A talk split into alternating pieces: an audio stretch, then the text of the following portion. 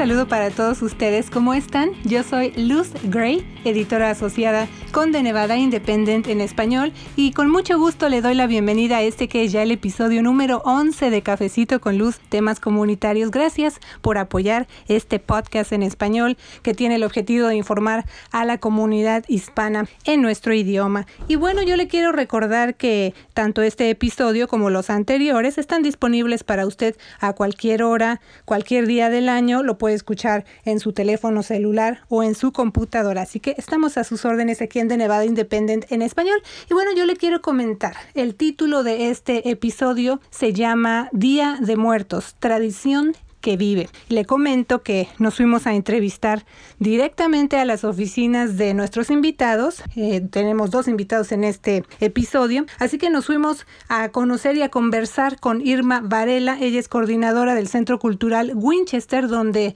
desde hace muchos años, más de 10 de hecho, se lleva a cabo el Festival Vida en Muerte. Y también visitamos al profesor Jorge Galindo en sus oficinas de UNLV. Él es doctor en literatura Literatura y Cultura y también profesor del Departamento de Lenguas y Culturas del Mundo allí en UNLV. Así que si usted escucha pues un poco de ruido de fondo es porque estábamos directamente entrevistando a nuestros invitados allí en sus oficinas. Pero vamos a conversar en este episodio, pues compartir con ustedes la información que nuestros invitados nos dieron acerca de de dónde viene esta tradición del Día de Muertos, qué significa, cuál es esa línea, si se puede llamar así, que divide o que hace una diferencia entre lo que es el Halloween y el Día de Muertos, cuáles son los elementos de una ofrenda, qué significa cada uno de esos elementos y sobre todo esas raíces del Día de Muertos, de dónde vienen, cómo tienen unas variantes dependiendo del país que usted sea. Sabía, por ejemplo, que se celebra también o se conmemora estos días de muertos en otros países. Bueno, pues aprendimos bastante información y de eso vamos a estar conversando aquí en Cafecito con Luz. Así que nos vamos directamente a compartirle a usted esta entrevista que hicimos con Irma Varela, coordinadora del Centro Cultural Winchester. Escuchemos.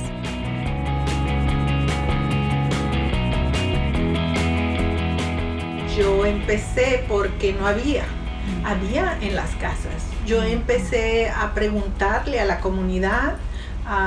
yo trabajé como recaudadora de información para el Consejo de las Artes por, para, para un programa que se llamaba Community Roots, raíces de la comunidad, y yo estaba buscando información sobre las personas que estaban conservando alguna tradición ah, de sus países de origen aquí en Las Vegas. Y pues lo mío era lo hispano, ¿verdad? Entonces yo tenía un poquito de, de conocimiento de cómo recaudar datos y cosas así. Yo empecé a buscar. Me fui a los cementerios, hablé con la gente y me, supe que sí, había personas que hacían sus, altares en la casa. Y vi los, la gente en los cementerios el Día de Muertos. Oh.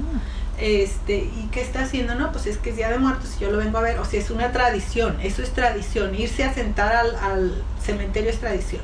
Y aparte, había otras lápidas que estaban todas adornadas con los dulces y todo, o sea, el altar. Y la ofrenda, pues, que le llamo yo la ofrenda porque eso es en realidad, es una ofrenda para las personas que, para los espíritus que vienen a visitarnos. Sí, porque por ejemplo la celebración de Janitzio es una cosa muy, muy solemne, eh, eh, que, es, que es muy diferente a lo que hacemos aquí. Aquí estamos haciendo una celebración. Ah, entonces todo eso se tiene que entender y tiene que tener mucho cuidado. Yo por eso procuro de que en las ofrendas la gente no trate de vender o no trate de promoverse o no, no, no es un espacio para, para promoción personal. Es un espacio para conocerse como persona, con tu familia, con tu conexión y con la comunidad, porque al estar poniendo tú tu ofrenda, uno de los requisitos es que tú les comuniques a la gente ¿por qué hiciste tu ofrenda? ¿Qué significa para ti? ¿Y de dónde viene tu tradición? Entonces eso es lo más importante. Y para mí las ofrendas es lo más importante del, del festival. ¿Cuál es el objetivo o el mensaje central de vida en muerte? Celebrar la vida, la vida de los que ya murieron, la vida de los que nos quedamos. Ah, por eso no lo quise llamar Día de Muertos, a pesar de que está basado en el evento de, en, en las fiestas de Día de Muertos, no, es principalmente, es una celebración, es una celebración de nuestra cultura, es una celebración de nuestras raíces, es una celebración de nuestra comunidad que se junta en esos días a, a conocerse. Y eso es lo único que yo diría, que si vamos a hacer Día de Muertos, que respetemos la tradición, que sepamos distinguir qué es Día de Muertos y qué es Halloween. Y, ¿Cómo explicaría usted esa diferencia? Eh, simplemente hay cosas que son muy características del Halloween, que son los vampiros y que son las cosas de horror, que es el disfrazarse. Ok, cuando se pinten de muertos, no se pinten de muertos tétricos, es muertos festivos, porque esa es la tradición, muertos con flores, muertos brillantes, muertos felices, ¿no? O sea, esa es la idea. Este, que porque en el otro mundo es un mundo feliz, según nuestras creencias, ¿no? Acá se hace mucho el énfasis de que uno de esos tétricos horribles que te matan, violentos, cosas así, que, que, no, no tiene nada que ver con lo que nosotros hacemos. ¿Por qué mantiene Winchester la característica de que este festival sea gratuito? Queremos unir a la comunidad. Nosotros no lo hacemos por hacer dinero, sino por unir a la comunidad y por compartir un área cultural. Quizá en el futuro hagamos otro evento cultural basado en otra cultura, quién sabe, quién sabe lo que nos traiga el futuro. Y, pero bueno, nunca he querido que fuera un festival comercial, siempre he querido que sea un festival comunitario para unirnos, eh, donde la, la razón principal es conocernos. ¿Aproximadamente cuántos altares se muestran cada año? Mira, varían. Lo máximo son 20. Este año tenemos ahorita creo que 19. Ah, y cambian de espacio, de tamaños, de pronto son 10 por 10, 10 por 20 por ahí. Este no es un espacio muy grande por lo que nos limita a lo que hacemos, aparte que se les pide mucho a las personas que vienen a hacer la ofrenda. Se les está pidiendo que compartan algo muy personal, ah, se les está pidiendo que pasen dos días enteritos aquí con nosotros, uh, cuidando su ofrenda, poniendo su ofrenda, platicando con la gente, este, el gasto que lleva a hacer la ofrenda, porque hay personas que sí gastan bastante, porque simplemente traer las flores de cempasúchil desde, desde California, porque aquí no las hayas tan fácil. Uh, todo eso eh, son esfuerzos de comunidad y por eso a mí me da mucho gusto cuando veo los grupos que se organizan, como los grupos de, de los oriundos como los de Hidalgo que ya tienen muchos años ganando la tradicional y ellos explican su tradición. También las escuelas, que a mí también eso me encanta porque las escuelas se unen, los grupos de latinos se unen y hacen sus ofrendas y estudian la tradición y, y, preparan y honran a sus muertos y es muy bonito. Temas para este año, ¿alguna de estas ofrendas alcanza a incluir la, conmemoración o honrar de hecho, a las personas que fallecieron en el tiroteo. Va a ser un mes del tiroteo. Hay un grupo que se, se inscribieron con ese tema. Ah, generalmente no me dicen qué van a hacer. Este, yo trato de, de saber que a quién se la van a dedicar, más que nada para cuidar lo que se está poniendo. Y la sensibilidad del Claro, porque volvemos a lo que eh, la tradición y, la cultura se respeta y hay muchas sensibilidades. Yo me acuerdo que a mí me hablaba un viejito y me decía, es que lo que usted está haciendo está muy mal. Lo que usted está haciendo está muy mal. Es, nosotros tenemos que respetar a nuestros difuntos. Entonces eso está muy grabado en mi mente. O sea, que no se le falte el respeto a los difuntos, a los difuntos que se están poniendo ahí, porque es una idea y es la idea central de eso, que son espíritus que si una persona cree en la espiritualidad o que si regresan a no, eso no tiene nada que ver. Es, es el sentimiento de cierto grupo de personas que así lo creen.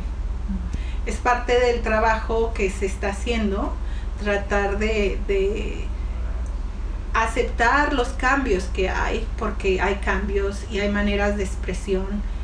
Por eso decimos creativas, porque hay unas cosas muy bellas y también en los de tema porque ha habido temas muy fuertes. Una vez los del grupo de inmigrantes vino y hizo una ofrenda que, que te ponía el cuerpo de gallina, ¿no? Porque se la dedicaron a las personas que murieron al cruzar el desierto. Y estaba, pero fuerte, fuerte. Y las explicaciones que ellos daban, o sea, te juro que te agarraban y te electrizaban, ¿no? ¿Fuerte en qué sentido estaba? En el mensaje, en el mensaje que cómo, cómo se sufre para llegar aquí y para ser tan rechazados, ¿no? Eh, estaban, tenían, arriba tenían este, penachos y tenías cosas culturales muy bonito, así eran como varios niveles, ¿no? Luego se ve, pusieron un esqueleto con la mano estirada así, y estaba la bandera de Estados Unidos. Y entonces tenían dos cofres a los lados dedicados a unas personas que acababan de hallar en el desierto. Tenían las botellas de agua, o sea, te pone en ese lugar, en ese movimiento, en ese momento en que ellos quizá murieron o te da una idea de, lo que tienen que pasar. y, te juro que yo, yo sentí así. Ah, y me daban ganas de llorar. Hubo gente que lloró porque obviamente se identificaron. Había mucha gente que tuvieron que pasar por eso. Han hecho otras cuando se las dedicaron a las, a las muertas de Juárez. O sea, son cosas fuertísimas que pasan. La, la que van a dedicar a, a lo del 91 va a ser igual.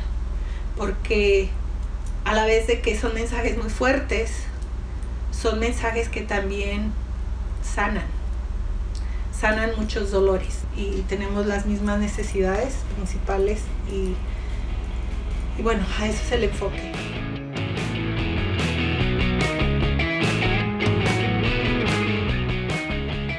Un festival para conmemorar la vida y la muerte ahí en el Centro Cultural Winchester.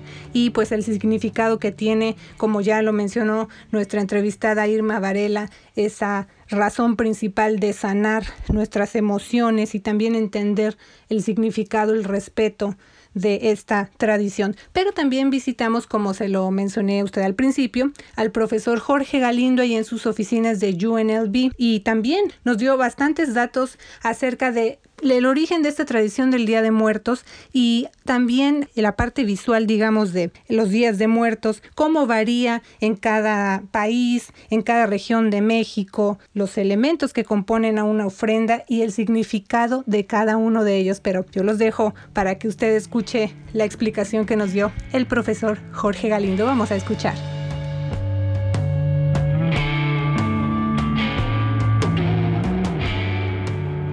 ¿De dónde surge este Día de los Muertos? ¿Cuál es la historia? Eh, hay muchas teorías sobre la tradición del Día de los Muertos. La mayoría de historiadores, antropólogos dicen que es una, una tradición precolombina, pero que precisamente al llegar los españoles y convertir a su país conquistado en, en colonia, obviamente adoptaron la tradición católica por obligación. Entonces hizo una especie de sincretismo, que es eso, el sincretismo, la mezcla de dos culturas, pero donde una prevalece sobre la otra, sin embargo la otra no desaparece del todo. Entonces, ahora vemos eh, la tradición del Día de los Muertos con muchas eh, raíces, obviamente indígenas, pero también católicas, o sea, españolas sobre todo. Entonces, lo que hicieron fue eh, quitarle lo más posible o por lo menos visualmente, lo, lo que fuera pagano y que se viera más como un, un, rito cristiano. Y aparte se cambió la fecha o las posibles fechas del culto a los muertos para que quedara exactamente el, el día, el primero de noviembre, que es realmente el día de los muertos que se festeja en el catolicismo, o se celebra más que no este, Entonces, este, se hizo de la, de la noche del día primero al 2 de noviembre y así ya quedó en, en, la tradición este, mexicana. ¿no? Ahora también cambia de acuerdo a los grupos indígenas y de acuerdo al Estado, etcétera. Yo soy norteño del centro y no se celebra el Día de los Muertos. O sea, claro, va uno el día 2, pero la gente no puede pasar la noche en el cementerio, en el panteón. En, en, el centro norte no se hacen ofrendas, por ejemplo. No existe esa tradición. Entonces cambia Ah, y tampoco hay que olvidarnos que también la tradición del Día de los Muertos no es exclusiva de México, sino también de Centroamérica, de algunos países de Centroamérica. Entonces hay una tradición, a fin de cuentas, muy, muy fuerte y siempre es bonito o interesante ver las tradiciones que se mantienen de un país a otro, ¿no? Precisamente por, el, por, por la migración. Le preguntaría también, hace un momento usted mencionó, bueno, lo, lo pagano, antes de que llegaran los españoles, eh, estos pueblos indígenas, a, qué deidades adoraban o cómo era ese culto que rendían a la muerte o a los dioses? ¿Cómo era esa parte? Como son diferentes grupos indígenas, pero más o menos coinciden en cierto tradiciones, por decir, por, por decir, o más que todo en creencias. Entonces, parte de sus creencias era su tránsito de la vida a la muerte. Entonces, por ejemplo, la mayoría de todos esos pueblos adoraban a, a, Mictlán, que es el, dios, de la muerte. Entonces, precisamente los, las ofrendas este, representan ese, ese tránsito de la vida hacia la muerte. Entonces, cada, cada grupo indígena lo ha interpretado a veces de diferente manera u otra, pero a fin de cuentas tiene las mismas raíces. Porque no hay que olvidarnos también de que, por un lado, siempre cuando pensamos en México en dos grupos indígenas muy grandes, los náhuatl, principalmente los aztecas, y los mayas. Y al mismo tiempo acordarnos que los aztecas en su imperio llegaron hasta Centroamérica, entonces ellos llevaron toda esa cultura también hacia los mayas y se hibridizó con, con la misma cultura maya. Ahora ese significado de la muerte cuando al mexicano en este caso se le dice muerte y llega el Día de los Muertos. Para quienes no están familiarizados con esta tradición, ven las calaveras de dulce, eh, los esqueletos, a la Catrina, o sea, todos estos elementos y a lo mejor pueden interpretarlo como algo mórbido, algo que espanta. Esa parte también me gustaría que la explicara, profesor, pero eh, digamos el sentido esencialmente histórico o tradicional de este día, estos dos días. Igual ahora siempre relacionamos a la, a la Catrina o a la, a la calavera garbancera, con, como originalmente se le llamó, con, con, la tradición del Día de Muertos, pero es un, eso es relativamente reciente porque es de finales del siglo XIX cuando José Guadalupe Posada hizo el, el, el, diseño, hizo la, el grabado, perdón, de la, de la Catrina pero lo, lo de sí, lo de las calaveras, de, dulce, etcétera, eso sí es completamente indígena, eso viene de tiempos precolombinos. Ahora también hay que entender de que normalmente la mayoría de los pueblos en Latinoamérica, y en especial México, porque estamos hablando de México, era una sociedad prácticamente analfabeta. Entonces eh, lo visual era muy importante pero era una manera muy directa de, tener una comunicación y de saber qué se está representando, porque no existía ah, la escritura. Entonces, este era una manera bastante clara de saber lo que se estaba haciendo, ¿no? También pensemos en los elementos, ahora sí que usted menciona lo visual y insisto en cuando alguien llega y ve estas ofrendas, el pan, eh, las flores, bueno, a, a, entender y a sentir ese significado que tiene, que es una ofrenda, cuáles son los elementos básicos de una ofrenda y eh, qué significa cada uno de sus elementos. Lo, importante es precisamente para la gente que no entiende, eh, que le choca o se sorprende, obviamente porque la muerte ha sido un tabú en, muchas culturas. Ese es el, principal elemento. Más, más que, que, que todo es eso de que esto no es una tradición en mi cultura, por lo tanto no entiendo qué pasa, se me hace de muy mal gusto o simplemente me asusta o al contrario, qué, qué llamativo, qué interesante. Entonces, e, eso es el, como el primer elemento importante. Eh, por otro lado, si uno sabe un poco de cultura, siempre ha, existido el cliché o el estereotipo de que los mexicanos siempre han tenido mucha relación con la muerte. Eh, tanto por las, las experiencias de las guerras, como por enfermedades, etcétera, eh, o por la violencia reciente, por así decirlo. Eh, entonces, eso ha pasado a ser un estereotipo. Sin embargo, en muchas regiones de México, o en la mayoría, eso se puede palpar visualmente, ¿sí? desde incluso el culto a la Santa Muerte. Entonces, para alguien que no es de cultura mexicana o hispana, aparte, lo, que primero le llama la atención es eso, la, presencia de la muerte, de la Catrina, las calaveras, etcétera. Pero una vez que se detiene a, ver una ofrenda, no tiene ningún problema para entenderla. Ah, sobre todo si es de las más simples, de dos niveles o tres niveles, cielo, tierra o inframundo, tierra, cielo, como que inmediatamente lo, lo entiende porque es prácticamente los dos niveles o tres niveles que se manejan en un mural en el Vaticano, por así decirlo, o en cualquier iglesia católica. Están esos niveles cuando uno ve un mural. Eh, lo, más complicado es, a fin de cuentas, la ofrenda que más éxito ha tenido, o más tradición por lo mismo, es la otomí. Y esos son los siete niveles. Y esa, en, ese sentido es más ah, original, en el sentido que mantiene más la forma original y eso tiene que ver con muchos grupos indígenas que creían que el tránsito hacia la muerte eran siete niveles.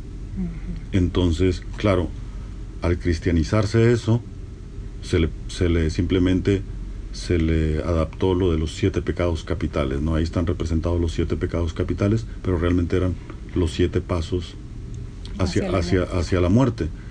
Ahora, elementos comunes, pues está la flor, el pan, la calavera, está siempre, tiene que estar todos los sentidos involucrados, el olor, la vista, el, sonido, etcétera. Entonces, eh, son los cuatro elementos importantes de, cualquier cultura ah, antigua, viento, aire, fuego, tierra. Entonces están representados las semillas, y obviamente todos los valores simbólicos religiosos, que en este caso sería la cruz eh, o los santos, ¿no? Entonces, si hay elementos muy comunes, está obviamente el olfato con, con el copal o el incienso.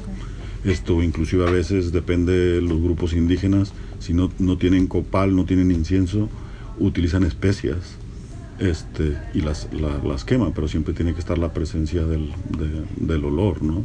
Las flores también que son muy importantes, incluso los colores, exactamente, el cempasúchil, incluso los colores, porque tradicionalmente nada más manejaba el morado, que significa el, el, el luto, el duelo, y, y luego el, amarillo, que es la vida también, o sea, entonces hay varios colores, después ya gracias a, los grabados de José Guadalupe Posadas y cuando vino el color ya entraron más colores, pero originalmente eran básicamente, se manejaba el amarillo por la flor, el, el, morado o el negro y el blanco también como representación de pureza, porque también en varios altares ponen sal, también como representación de purificación, aparte del agua, que también es, es símbolo de purificación. Hablaba también acerca de el pan de muerto también tiene mm. un significado y también dependiendo de mm. las regiones de, en este mm. caso de México, eh, lo, hacen de diferentes eh, formas. Formas, sí, sí. O sea, dependiendo de la región, pero a fin de cuentas el, pan de muerto es como una especie de dualidad, porque mucha gente dicen que es el pan ah, como otra parte de los alimentos favoritos que, lo, que se le ofrece al, al muerto que viene de visita Ah, pero también otros grupos dicen, no, es, es eh, al revés, es el, muerto que está ofreciendo ese pan a, las visitas, aunque sea de forma simbólica. Entonces, hay, hay muchas, eh, dependiendo cada región, tiene diferentes creencias respecto a eso. Profesor, también le preguntaría acerca de la Catrina. Hace mm. unos minutos mencionábamos a este personaje pero más allá de mm. eso que se ve, tiene un profundo significado este mm. personaje también. ¿Pudiera hablarme de ello? Sí, e-, es un significado bastante satírico, o sea, y era en el siglo XIX, como había habido bastante migración, o se hablaba mucho de migración, sobre todo de españoles, porque había crisis económica en España, que habían venido a abrir negocios en Latinoamérica en general, obviamente en México en concreto. Entonces, uh, se había puesto muy de moda la clase alta, vestidos de españoles, este, eh, y mucha gente mexicana se vestía así, entonces era una especie como de malinchismo. Era decir, es esta mujer mexicana que realmente es mexicana, pero se quiere creer que es española y se viste como española para que no para marcar diferencia social. Entonces, por eso viene lo de garbanzo garbancera, que es como un, símbolo de España, el garbanzo, que es una comida muy común en España. Entonces es la Catrina garbancera, la rica española, a fin de cuentas, eh, que se cree, aunque realmente es mexicana. Entonces era una sátira, una burla a ese personaje de alta sociedad. Otro elemento también de profundo mm. significado son las calaveras mm. escritas. Yo las describiría de esa forma, pero me gustaría que nos mm. hablara también de ese elemento que es muy único, ¿no? Sí, y es, también falta mucha claridad exactamente para saber los orígenes, porque hay mucha, mucha gente dice que esa también era una tradición oral precolombina. Y hay otra gente que dice no era una tradición oral precolombina. Lo que pasa es que como había mucha diferencia entre españoles peninsulares y españoles criollos. Este, los peninsulares eran los que nacían en la península, obviamente, y tenían derecho a ocupar cualquier puesto administrativo, cosa que los criollos no. Entonces los criollos tenían mucha, mucho coraje y resentimiento hacia los peninsulares y se burlaban de los epitafios con todos los títulos nobiliarios que tenían, el marqués, el duque, etcétera, cosa que ellos no podían tener. Entonces empezaron a hacer bromas Ah, precisamente con los epitafios de las tumbas de los peninsulares. Pero, eh, eh, perdón que le interrumpa esto, hay que explicarlo. Cuando digo calaveras, estamos hablando de un, escrito, un, poema. Un poema. Es una especie de epitafio, está basado en los epitafios, las leyendas que ponen en las tumbas, y se entiende que, que de ahí viene, puede ser una posibilidad. Hay otra gente que incluso, historiadores que ponen esa historia a principios del siglo XVII en Tepozotlán, en el Estado de México, eh, que dicen que allí había una monja que después descubrieron que realmente no era una monja, era una sirvienta de una monja que se dedicaba a hacer chistes, sátiras este, de gente importante que estaba en el cementerio este, y, que pasó oralmente esa tradición. Ah, lo que sí es cierto, y eso sí existe, hay muchas pruebas, es que un periódico de Guadalajara en 1879 eh, empezó a publicar calaveras, ahí ahora sí. Y normalmente las calaveras tradicionales, las 100% fieles a la tradición, son tres cuartetos, es decir, tres estrofas con cuatro versos cada una, ¿sí? con una introducción, un desarrollo y obviamente una conclusión, y donde siempre una de las características principales obviamente es el humor, la sátira, este, y la presencia de la, de la, de la muerte. ¿sí? Ahora, como, como precisamente en 1839 entró inmediatamente el porfiriato, ya estamos hablando de la dictadura, eh, se, se, empezó a utilizar mucho como prácticamente el día 2 de noviembre los periódicos publicaban calaveras, era una especie, sin decirlo, de libertad de prensa, entonces aprovechaban para hacer sátira o crítica a, los políticos. Entonces se volvió muy importante en ese sentido, en que era el único día en todo el año donde se tenía libertad de expresión, aunque de una manera ingeniosa, para criticar o burlarse de los, de, los políticos. Y eso fue, eso fue lo que hizo que tuviera un, mucho éxito y precisamente empezar a propagarse bastante, unido precisamente a los grabados que habían salido de, de, de, José, Guadalupe. Posadas, entonces ya empezaron a salir las calaveras ilustradas, ¿no? Gracias a eso, y ahí empezó esa moda que hasta la fecha continúa. Profesor, también le preguntaría, estando ya aquí en los Estados Unidos, esta tradición o esta conmemoración, pues está ya en otro país, y en este país ellos, o aquí tienen el Halloween. Entonces, ¿qué me puede decir de qué no es el Día de los Muertos? Mm. y el Halloween, o sea, es esa dualidad que está presente aquí en este país como una mm. cultura eh, se encuentra con la otra, ¿no? Sí, son festejos completamente diferentes. Por ejemplo, el Halloween, aunque sea de forma chusca, el elemento es el miedo, el terror. Sin embargo, el, la tradición del Día de los Muertos no tiene nada que ver con el miedo o con el terror. Es, es, un, es precisamente festejar en vida la muerte y, es una manera también cultural de acercarse a que la muerte es una cosa natural, que, que les va a pasar, que nos va a pasar a todos, y es simplemente estar preparado y consciente de que es parte de la vida. La muerte es parte de la vida y es también el, el respeto, el, el, rendir honor a, a, a, los muertos, a nuestro pasado, a fin de cuentas. Es una manera de acercarse al pasado.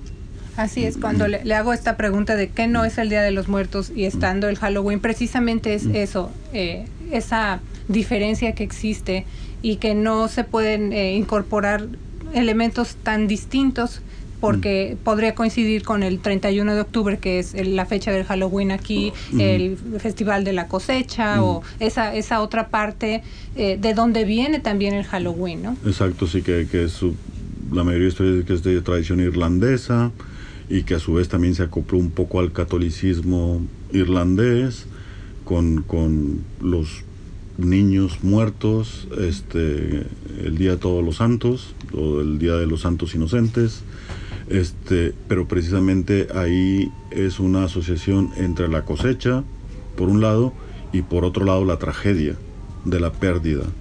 Entonces, uh, precisamente se afrontó como, como una celebración, pero con un origen trágico, un, evento negativo. Y, y, precisamente es donde contrasta totalmente con la tradición del Día de los Muertos, porque para nosotros es una celebración y eh, respeto hacia, hacia la muerte. También durante esta plática mencionó usted que el Día de los Muertos no es nada más en México, sino mm. en algunos Guatemala, otros países. por ejemplo. ¿Qué me puede decir de esos otros países para quien también, quienes también están escuchando este mm. podcast Cafecito mm. con Luz y bueno, son de esos países? También se pueden tomar dos versiones. Hay muchos antropólogos que dicen que eh, la celebración del Día de los Muertos en países como, eh, sobre todo en Guatemala y partes del Salvador, es por uh, influencia de la, del imperio azteca. Sin embargo, otros dicen que no, que también era una tradición maya y que basta ver la, como qué tan importante es esa tradición en Chiapas como para demostrar lo contrario. Pero siempre ha habido eh, esos conflictos, pero también es parte de, de, su cultura. Se podría decir, bueno, a lo mejor el Día de los Muertos es una, es una tradición precolombina que viene tanto de los mayas como de los aztecas o, de los náhuatl, para ser más claro, para no eliminar lo que hay que subrayar más en, en esa celebración, que siempre cualquier tradición, aparte de que se le rinde homenaje al pasado, porque eso es lo que significa una tradición, también es un puente con, con, con el presente y con el futuro. Perfecto. Profesor, le agradecemos mucho su tiempo. Gracias okay. por estar aquí en Cafecito con Luz y permitirnos hacer este podcast aquí en su oficina. Muchas gracias. No, no. Al contrario, aquí estoy para lo que se ofrezca.